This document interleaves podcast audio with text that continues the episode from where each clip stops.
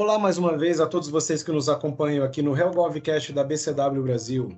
Meu nome é Eduardo Galvão, eu sou diretor de Public Affairs da agência. Estamos aqui mais uma vez, conforme a gente prometeu, para falarmos de cenário econômico, cenário político, risco político Brasil. E já antecipo que o papo de hoje tem um desafio especial. Porque hoje, quinta-feira à noite, enquanto gravamos esse cast, a gente aguarda a apresentação da PEC de transição pelo governo eleito. Então, bem provável que daqui até a publicação desse cast muita coisa tenha acontecido, mas temos boas informações para a gente já começar a refletir algo a respeito. E para falar sobre isso, hoje nós convidamos Vilma Pinto, que é a primeira mulher e pessoa negra a assumir uma vaga na direção da instituição fiscal independente do Senado Federal, onde atualmente ocupa o cargo de diretora. Vilma é economista pela Universidade do Estado do Rio de Janeiro. É uma especialista em finanças públicas e mestre em economia empresarial e finanças pela FGV. Para contextualizar nossos ouvintes, a IFE, a Instituição Fiscal Independente, foi criada em 2016 e busca ampliar a transparência nas contas públicas. A instituição prioriza estudos que mostrem o custo das políticas públicas, avaliações da condução da política fiscal e os efeitos sobre os gastos públicos oriundos das decisões do Estado. Vilma, que prazer falar contigo, muito bem-vinda. Obrigada, prazer é meu. Muito bem, vamos começar com o nosso papo. Olha, Vilma, é, eu sei que muita coisa é difícil da gente projetar muito para frente, porque é, o cenário vai mudando à medida que os acordos políticos, as decisões do Estado vão, vão se formando. Às vezes é até uma tarefa um pouco inglória para o economista, né, fazer essas projeções. Mas vamos ver o que, que a gente pode trazer de cenário aqui para o pessoal que nos acompanha. Vilma, na data de hoje, a gente está vivenciando essa interlocução entre o governo eleito e o Congresso. E essa discussão para a apresentação da PEC de transição. E as pessoas falam da, da PEC do governo de transição, mas eu até percebo essa PEC como algo um pouco maior. Não, não, uma, construção, uma, não uma entrega do governo federal, mas uma construção feita a muitas mãos entre executivo e legislativo. É, isso é importante deixar claro né, para quem nos ouve, primeiro, pela perspectiva de que não é apenas a visão do presidente que vai ser é, entregue ali, né, mas uma composição de visões. Então, é uma construção conjunta que vai trazer é, essas percepções e acomodações, acordos políticos diante do que é viável, o que, que é possível economicamente, politicamente, construir e propor, mas também de um accountability, da responsabilização por essas decisões que vão ser, que vão ser incorporadas na PEC, tanto do executivo quanto do legislativo. O primeiro dia em Brasília da equipe que coordena a transição do novo governo começou com uma reunião no Senado para discutir o orçamento do ano que vem. O vice-presidente eleito, Geraldo Alckmin, chefe dessa equipe, e seus coordenados se encontraram com o relator do orçamento, o senador Marcelo Castro. Na reunião foi definida uma estratégia para atender às demandas sobre o orçamento de 2023. De comum acordo, decidimos levar aos líderes partidários, ao presidente do Senado, ao presidente da Câmara, a ideia de aprovarmos uma PEC em caráter emergencial de transição deste governo para o próximo governo, excepcionalizando do teto de gastos algumas despesas que são inadiáveis. A ideia é fechar o texto da emenda constitucional até terça que vem, quando vai ocorrer um novo encontro. O objetivo é garantir o valor do programa de transferência de renda em 600 reais e garantir também a manutenção dos serviços públicos e obras públicas que não podem parar. Muito se fala é, sobre esse assunto na, na âncora fiscal. Uns falam teto de gastos, outros já buscam uma outra, uma outra definição como um, um, um teto de dívida. A gente viu o presidente eleito Lula falando na, de uma, uma declaração agora há pouco de que antes não, não precisava desse instrumento porque não havia risco fiscal, então é, não se tinha um teto de gasto, mas havia uma responsabilidade fiscal, mesmo sem ter uma, uma normativa é, obrigando isso. Então, parece que é, talvez esse, esse risco, né, é, ele tenha surgido, vamos dizer, depois, é, é, isso que, que a gente queria entender um pouco. Qual, de fato, qual é o risco fiscal que esse novo governo representa? E vou, vou colocar mais algumas coisas aqui. O Lula está demonstrando uma inclinação mais arriscada ou isso já estava se tornando inevitável com as últimas ações do governo Bolsonaro? Então, é, acho que a gente precisa ir um pouco a, a, atrás para entender a dinâmica e, entender também o contexto atual, né? É, a gente, dentro do arcabouço de regras fiscais é, que existe para a União, a gente tem duas regras principais, o teto de gastos e a meta de resultado primário. É, até o início, até a pandemia, né, é, o governo ele vinha cumprindo com o teto de gastos e, e, e eventualmente tinha algum tipo de, de de restrição por conta das metas de resultado primário. É, nas projeções, isso desde a tramitação é, da, da, da, PEC do, de criação desse teto de gastos, a gente já tinha é, é uma projeção, um cenário de que, é, no horizonte relevante para essa regra fiscal, que a regra ela não é infinita, né, ela era de 20 anos, podendo mudar o seu indexador depois de 10 anos, a, a proposta original, ela não seria execuível. Então, a gente criou uma regra fiscal extremamente rígida, é, em que, em determinado momento, poderia criar algum problema no funcionamento da máquina pública. É, 2019, o governo, é, é, o Congresso aprovou uma emenda constitucional para excepcionalizar as revisões lá do contrato de cessão onerosa, é, porque pagar essa revisão é, não seria dentro do teto de gastos, não seria compatível com a regra. E 2020 em diante a gente teve a questão da pandemia. Então, ao abrir esse precedente da pandemia, é, em 2020 o governo conseguiu gastar além do teto de gastos, mas 2021 em diante é, é, não teria essa restrição. Então, dado isso, o que, que a gente tem observado? A gente tem observado uma demanda é, social relevante é, que surgiu, principalmente depois dessa, dessa questão da pandemia, e é, junto a essa demanda, um, um, uma, mudanças recorrentes nessa regra fiscal. É, esse ano em específico, nesse ano de 2022, o que, que a gente observou? É, uma nova emenda constitucional, é, a justificativa para essa emenda constitucional era a questão da inflação elevada, né? Então, os efeitos indiretos da, da guerra, né, que está em trânsito, é, os efeitos disso no Brasil, para aumentar o gasto social novamente. Só que isso tudo é um gasto social válido até 31 de dezembro desse ano. Então, essa emenda constitucional que foi aprovada, é, que aumentou o gasto social, gasto com transferência do Auxílio Brasil de 400 para 600 reais por família, é válido só até dezembro. E isso, tanto na proposta de campanha do, do presidente eleito Lula, quanto na proposta de campanha do, do, do atual governo Bolsonaro, é, você já tinha a intenção de prorrogar esse gasto. É, quando a gente vai para o campo orçamentário, o governo encaminhou em agosto a proposta de orçamento para o ano que vem. E na mensagem presidencial é, já não já estava constando essa intenção também de prorrogar esse gasto social. Então, assim, é, como que você faz essa prorrogação? Como você dá continuidade ao pagamento desse benefício é, sem que isso esteja no orçamento, né? Porque isso não está no orçamento é, para o ano que vem. Então, acho que é, todo esse contexto de PEC de transição, é, de, de, tentar, é, de fato, é, começar a nova gestão, ela está inserida nesse contexto. Como que a gente consegue é, dar continuidade a alguns gastos sociais, aí incluso, aí junto a isso ver essa questão das promessas de campanha, é, não dá essa descontinuidade é, na virada do ano.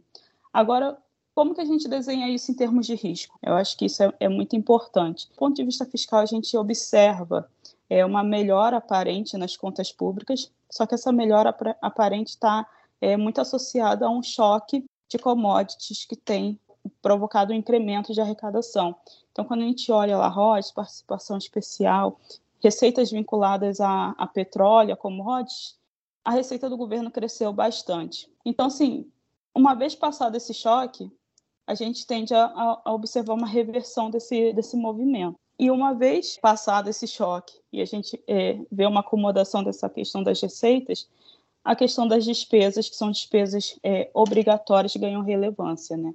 A gente fez na IF um cenário sem as prorrogações de medidas do governo e com a prorrogação dessas medidas, e a gente observa o, a piora na trajetória de primário, a piora na trajetória da dívida, a, a, um aumento do, do, dos juros da dívida, né, são variáveis relevantes para esse contexto fiscal.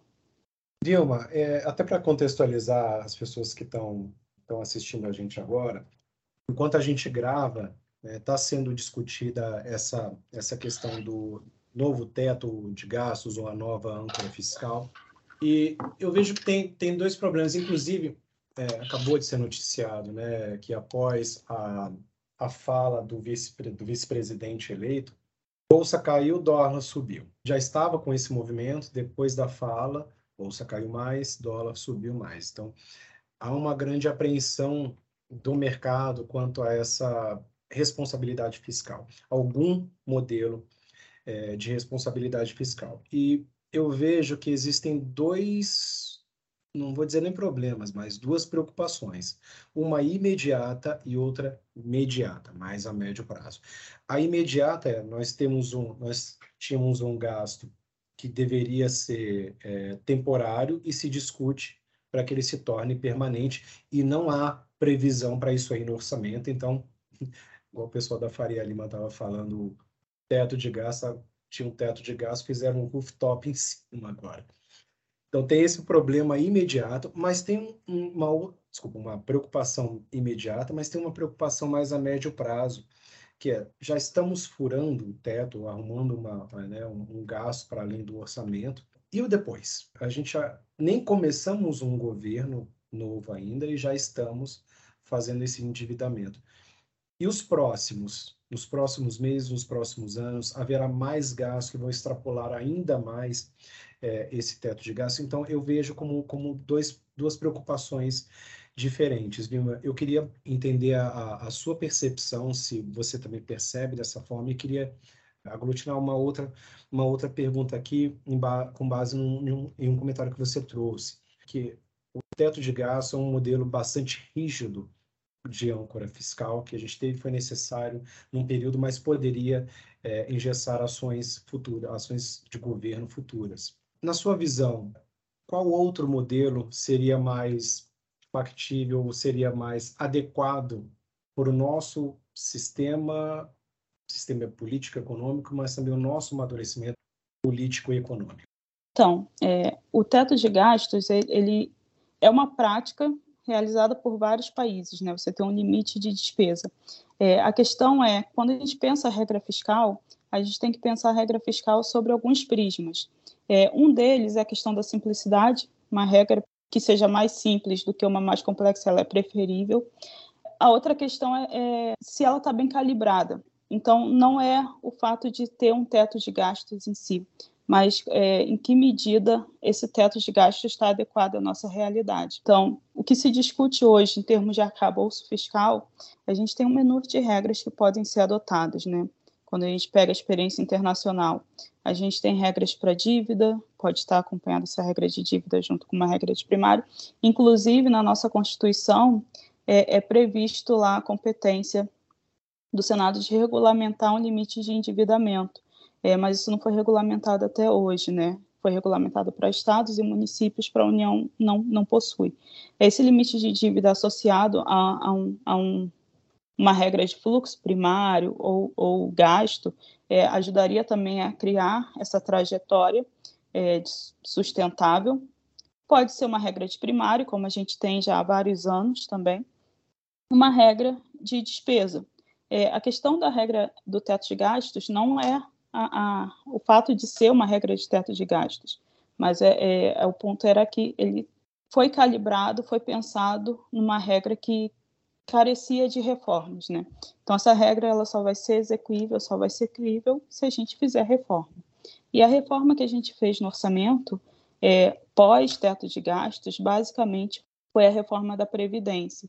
Mas recentemente o governo começou a controlar é, gasto com pessoal, por exemplo, ao não dar reajuste, não contratar, mas isso também já é algo que, que em algum momento pode gerar um, efeito é, é, reversível. Né? Agora, no contexto mais geral da, da proposta da PEC de transição e dos riscos futuros que a gente enxerga em relação a isso. É, eu concordo com você é, nessa questão, é, e a gente tem, tem duas questões. Uma é que essa PEC, ela, ao excepcionalizar, mais uma vez, despesas do teto de gasto, você é, é, tira toda essa credibilidade né, da regra fiscal em si. Né? Então, a gente cria exceções à regra, a gente vem fazendo isso. A pandemia é totalmente justificável. Aí, 2021, a gente ainda estava em pandemia, mas não tinha mais aquele orçamento de guerra, não tinha mais o decreto de calamidade teve uma outra é, emenda para justificar. Teve a, uma, uma PEC, né, que foi chamada PEC dos precatórios, que abriu também um espaço significativo no teto de gastos para aumentar gastos esse ano. E aí, nessa, nesse incremento de gastos, teve gasto social, mas teve outros gastos também. É, e agora a gente discute de novo uma nova elevação de despesa. Eu, onde que está a questão aí?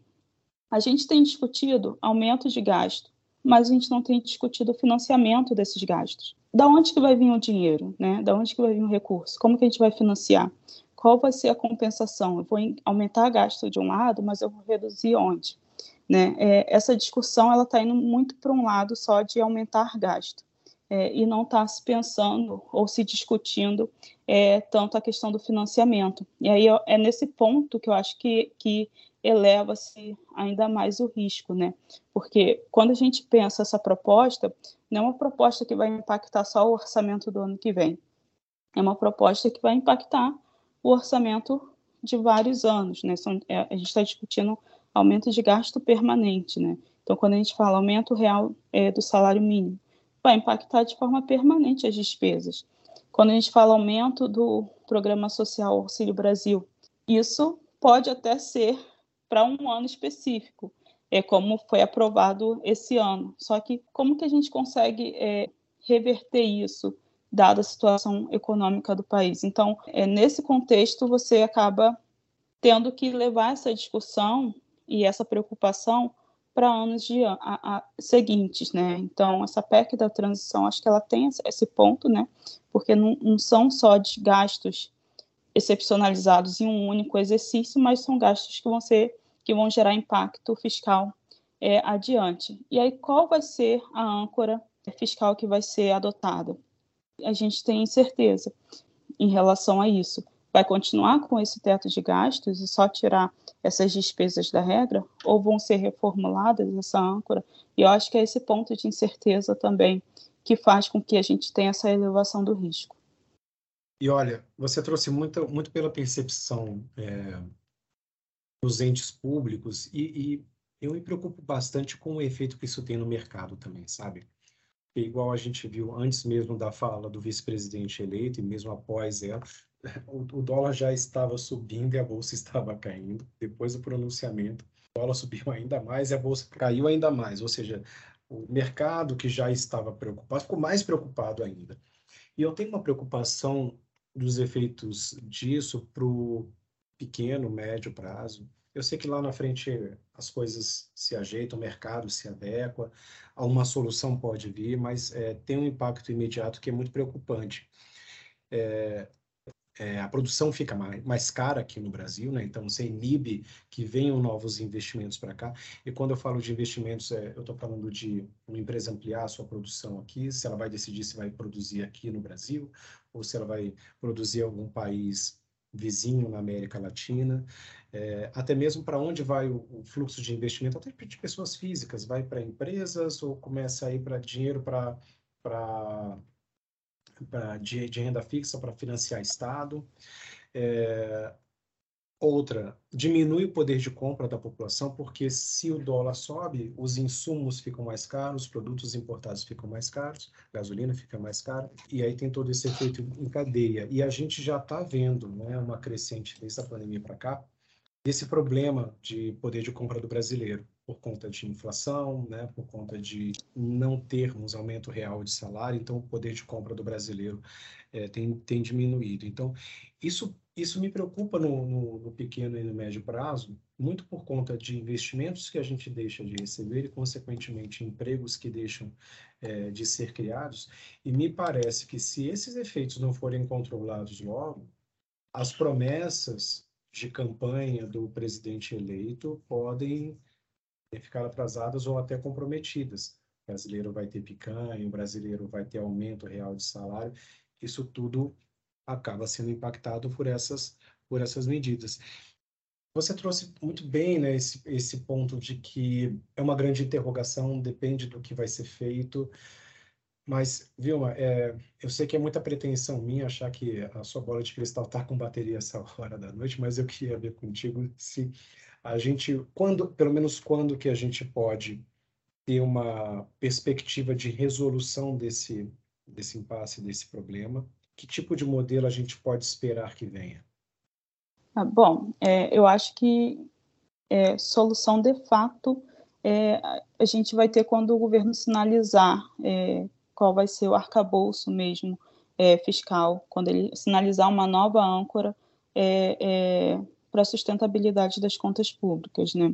É, o que a gente tem discutido agora, né, como eu falei anteriormente, é aumento de gasto sem discutir necessariamente a parte do financiamento. Isso gera todos esses efeitos negativos que, que você mesmo colocou. É, qual vai ser a âncora fiscal? É, é, o teto de gastos da forma como está hoje? Não é? é? Eu acho que essa é a grande questão. Em termos imediatos, né, a gente faz, a gente fez algumas simulações, não é, considerando todas essas é, é, esses, esses, esses incrementos, né, mas um parte deles a gente fez algumas simulações é, é, sem a prorrogação de medidas é, é, do governo e com prorrogação de medida do governo. Então, no nosso cenário, por exemplo, tem uns 600 reais do Auxílio Brasil para o ano que vem. No nosso cenário tem a prorrogação das desonerações é, de combustíveis da União, né, PIS, COFINS, que são válidas só até dezembro desse ano. E a gente fez um cenário sem essas medidas de estímulo fiscal e com as medidas de estímulo fiscal. Quando a gente faz essa, essa, essa análise, a gente sai para 2023 de um déficit, de um, de um resultado primário de 0% do PIB para um déficit de 1% do PIB. É, quando a gente vai para a parte de juros, a gente também tem uma piora significativa, né? Então, pegando, por exemplo, o juro implícito da dívida, ele sai de um valor real de 3,6% para algo como 4,8%. Mas isso, todo esse cenário é um cenário que foi desenhado antes dessa, desse movimento de mercado é, que a gente tem observado hoje, né? Então, é, é você tem um risco, é, e esse risco é, impacta não só o fiscal, mas impacta a inflação, impacta é, juros, e aí você tem esse estímulo na demanda que, de certa forma, compensa parte é, desses efeitos negativos. Né? No nosso cenário, o crescimento sairia de algo como 0,6% e iria para algo como 1%. Só que, nesse contexto, a gente está discutindo só medidas que estimulam a demanda agregada, né? desoneração de tributos, aumento de, de transferência de renda. Agora que a gente está discutindo vai um pouco além disso. Né? Então, a gente está discutindo é, essa PEC da transição, que, no fundo, à medida que vai passando, a gente tem observado mais informações, é, mas a gente não sabe exatamente como que vai ser distribuído esses recursos. Né? Tem, é, foi falado hoje, por exemplo, de parte ir para investimento, obras inacabadas, então, assim, a gente ainda tem uma certa incerteza é, e aí a gente só vai ter um, uma conclusão, algo de fato, quando a gente puder fazer uma análise mais precisa. É, mas assim, eu acho que esse risco, ele é um risco que tem que ser levado em consideração, é, mas eu acredito que para a gente conseguir é, minimizar essas questões, a gente precisa ter uma sinalização de fato de qual vai ser o arcabouço de regras fiscais, qual vai ser a postura do governo daqui para frente, como que a gente vai conseguir é, olhar essa elevação de gastos é, alinhado também com a questão do financiamento desses gastos. Essa questão do auxílio né, é um, uma benesse para a sociedade. Tem uma outra promessa também é, do novo governo, que é, a reforma, desculpa, que é a reforma do imposto de renda. Essas são propostas que, em um primeiro momento, elas são benéficas para a população é, e, por exemplo, o, o aumento do limite do faturamento do Simples Nacional também entra nessa conta. Mas o fato é que essas propostas, elas podem levar a uma redução da arrecadação do governo, que por si também tem outros, tem outros efeitos impactam diretamente na nossa vida enquanto cidadãos, mas também nas, nas empresas. E eu vejo da seguinte forma, é, havendo essa, né, falando aqui da, do imposto de renda, né, aumento, havendo essa, esse aumento da faixa de isenção, isso permite que mais pessoas ingressem no mercado formal de trabalho, muitos podem deixar a pejotização para migrarem para um modelo CLT, o que vai aumentar a contribuição previdenciária. Eu vejo que existe um ganho financeiro para as famílias, mas não para o governo. Ou seja, a gente pode ver uma transferência de renda do governo para as famílias. Claro que isso tem um efeito no aumento do consumo, né? Então, o varejo acaba sendo bastante beneficiado, as, as famílias recuperam parte do seu poder de compra. Mas alguns especialistas argumentam que esses ganhos sociais, eles justificariam uma diminuição na, na arrecadação. Eu queria trazer essa primeira pergunta. Você concorda com isso? Se de fato esses ganhos sociais justificam essa diminuição na arrecadação pública? E outra, no longo prazo, Vilma, isso seria um ganho financeiro ou uma conversão para ganhos sociais? Olha, é, eu acho que é, entender se isso de fato ocorre, a gente precisa entender também o caráter estrutural das receitas, né? É, esse argumento ele está muito associado ao fato de que a gente tem tido um resultado melhor, de, de melhora nas contas públicas e que cabe no orçamento é, esses, essas novas benesses, esses novos benefícios. Se essa melhora né, nas contas fiscais elas são de caráter temporário, de caráter conjuntural, e a gente concede esses benefícios de forma permanente, a gente tende a ver um efeito é, inverso quando passar esse choque. Agora, um outro fator que a gente precisa levar em consideração, quando a gente fala de transferência de renda, a gente tem que pensar também no modelo. Né? Então, a questão da eficiência do gasto, que aí entraria nesse, nesse quesito. É, então, a gente tem aqui o programa Auxílio Brasil, por exemplo, que foi modificado e a gente observa de pessoas especialistas na área, né, que, que analisam essa questão, é criticando essa, essa, esse novo desenho é, do programa, né, não criticando o valor, mas o, o, o desenho, o alcance disso. É, então, assim, a eficiência do gasto, como que a gente consegue ajustar? É, do ponto de vista de tributação, eu acho que a gente tem vários, vários gargalos. Né? Essa questão da tributação da renda, até onde eu acompanhei é, nos debates, não viria só uma isenção. Nesse caso em específico, haveria, de certa, poderia ocorrer é, uma, uma, uma compensação. Inclusive, a gestão atual tentou fazer algo parecido, né? É, com um projeto de lei número 2337, eles fizeram uma proposta de tributação de dividendos, é, e nessa proposta de tributação de dividendos você teria também uma revisão da tabela do imposto de renda da pessoa física. É, então, assim, é, vou, vou, dar de um lado, né, tipo, vou aumentar a faixa de isenção para a pessoa física, mas eu vou compensar isso com tributação de dividendos. É, então, assim, esse modelo é, de sistema tributário, ele tem que estar, primeiro, alinhado à, à questão de, é, pensado de forma a tornar o sistema mais eficiente, é, mas também tem que estar alinhado à questão da sustentabilidade é, das contas públicas. Mas quando a gente fala em tributação, eu penso não só nessa questão da renda, que eu acho que, que é um ponto é, relevante, é, que a gente precisa é, é, discutir e melhorar. Essa questão da pejotização, que foi bem colocada, é, é de fato algo que, que deriva desse nosso sistema tributário ineficiente, é, mas a gente precisa pensar o sistema tributário como um todo, né? Quando a gente olha, tem, tenta ter esse olhar mais para o social também.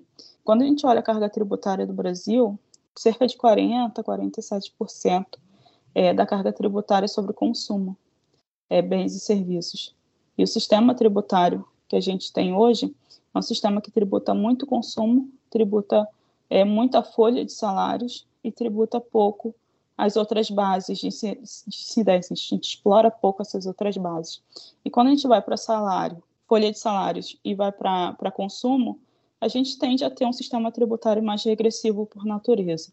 Né? Ah, mas a gente usa nosso, nossa arrecadação para o gasto social, e aí diminui um pouco essa regressividade quando a gente incorpora a despesa. Sim, isso acontece, mas ainda assim nosso sistema tributário ele tem uma distribuição é, um pouco aquém, até quando a gente faz comparações internacionais. Então, assim, acho que a gente pensar mudanças, mas de forma a, a que essa mudança seja uma mudança que traga eficiência é, para o sistema, eu acho que tem ganhos tanto econômicos é, para a sociedade, quanto também a gente consegue é, é fazer essas, essas alterações é, sem é, prejudicar o equilíbrio das contas públicas. E Vilma, teve um ponto bastante interessante da sua fala que eu queria muito explorar um pouco mais, que é a questão da, da destinação do gasto público para investimento. A fatia do orçamento discricionária em que o Poder Executivo podia destinar para investimento, ela foi diminuída nos últimos anos. E esse orçamento, ele, ele foi ainda mais diminuído, né? recentemente porque as verba, a verba que iria para os ministérios, o governo federal ficou com apenas 60% do pouco que ele já tinha de orçamento para usar discricionariamente. Essas verbas, a diferença dessas verbas estão sendo alocadas em emendas parlamentares de execução impositiva e também nas emendas de relator, RP9, ou como a mídia chama, entre aspas, orçamento secreto, porque tem uma crítica muito grande quanto à, quanto à transparência desses gastos. O fato é que a alteração do, do, do orçamento secreto, da EP9, das emendas de, de relatórios, foi, só, foi a, apenas após isso que o cenário consolidado privilegiou o legislativo no seu poder de barganha. Então, isso entra como uma, uma moeda de troca na, na dinâmica do presidencialismo de coalizão. A, a, grande questão aqui, a meu ver, Vilma, é que essa, essa nova forma de alocação do recurso público, ela, ela é menos pensada, menos coordenada e menos transparente do que era no formato anterior. Quero dizer, quando, esses orçamento, quando esse orçamento fazia parte de um plano de governo, de programas ministeriais, havia né, um macro sendo pensado e planejado, e a partir disso, de objetivos muito bem delineados, metas específicas, havia um direcionamento inteligente, pensado, coordenado, para que fosse é, executado lá na ponta, lá no interior do Brasil, e levasse política pública concreta é, para a vida do cidadão. Quando isso passa a ser pulverizado né, para tantos parlamentares, a gente perde essa coordenação, esse pensamento estratégico para resolver problemas estruturais de acordo com uma agenda específica de um governo é, eleito legitimado.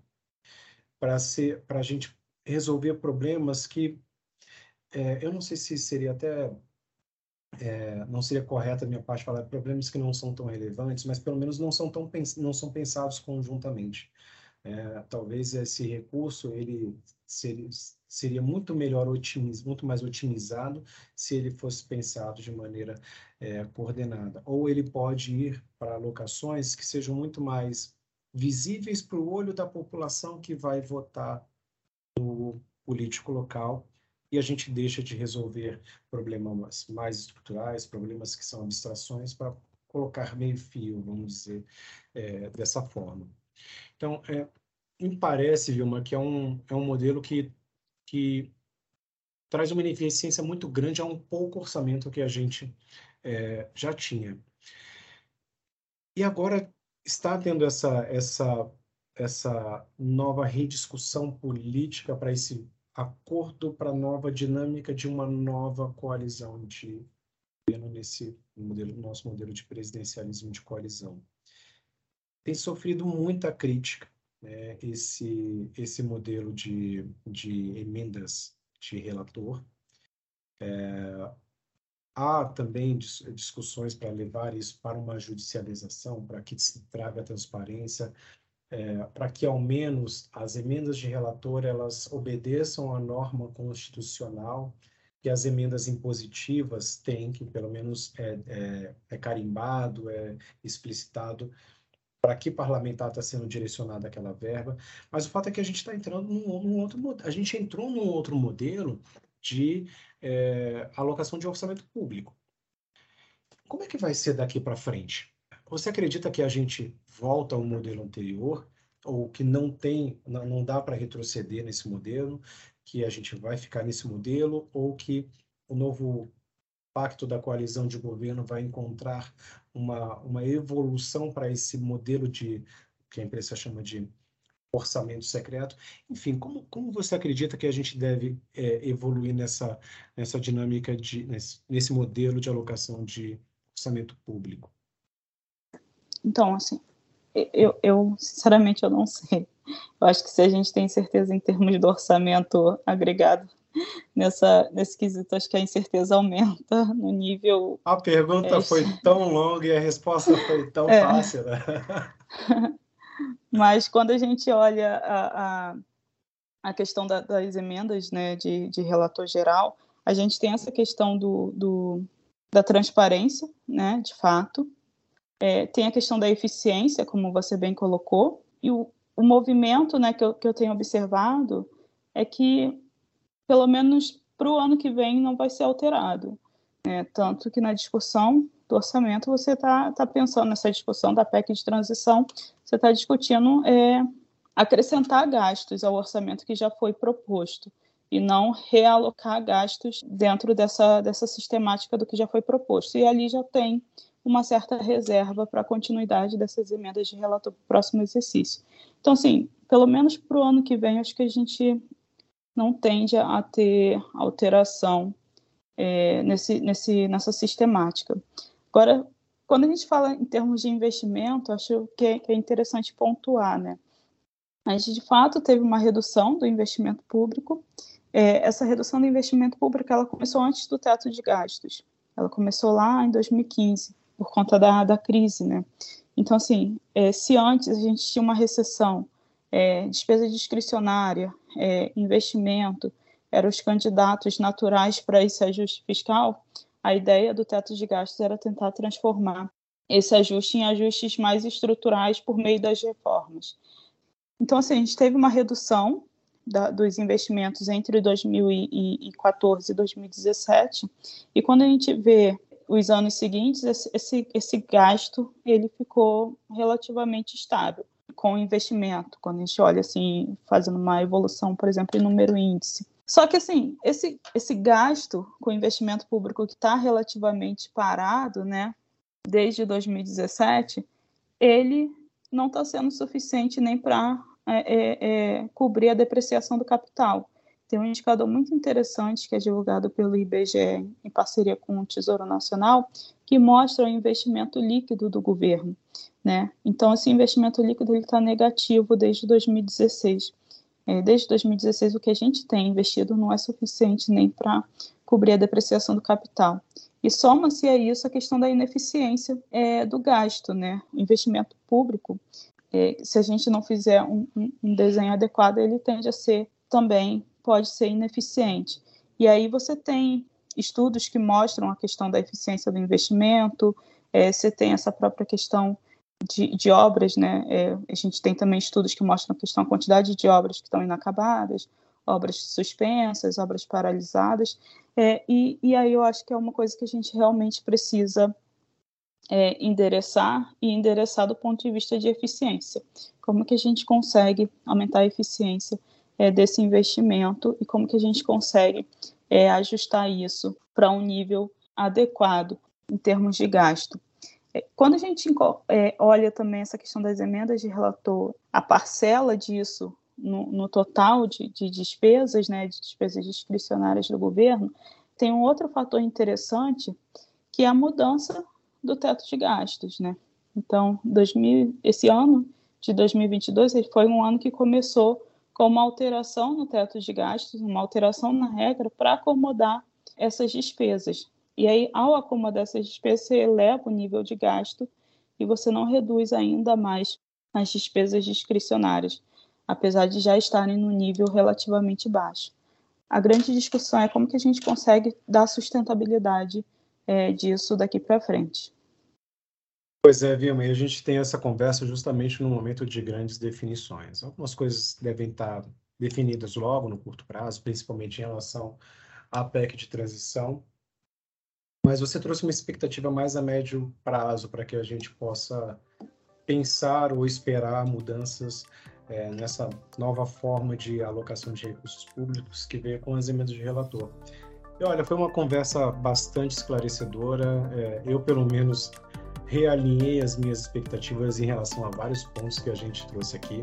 Quero, quero te agradecer por participar aqui com a gente esse nosso HellGovCast para a gente falar um pouco sobre gastos públicos e a gente ter uma certa estimativa do que, que deve vir no curto, no médio e no longo prazo. Vilma, obrigado mais uma vez por você estar aqui com a gente.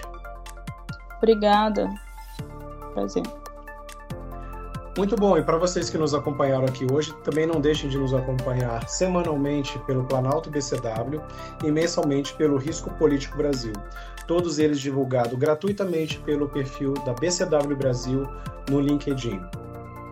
Colaboraram para esse episódio eu, Eduardo Galvão, Renata Calmon, Rafael Martins e Assis, Maurício Fruê e Vitor Rondon.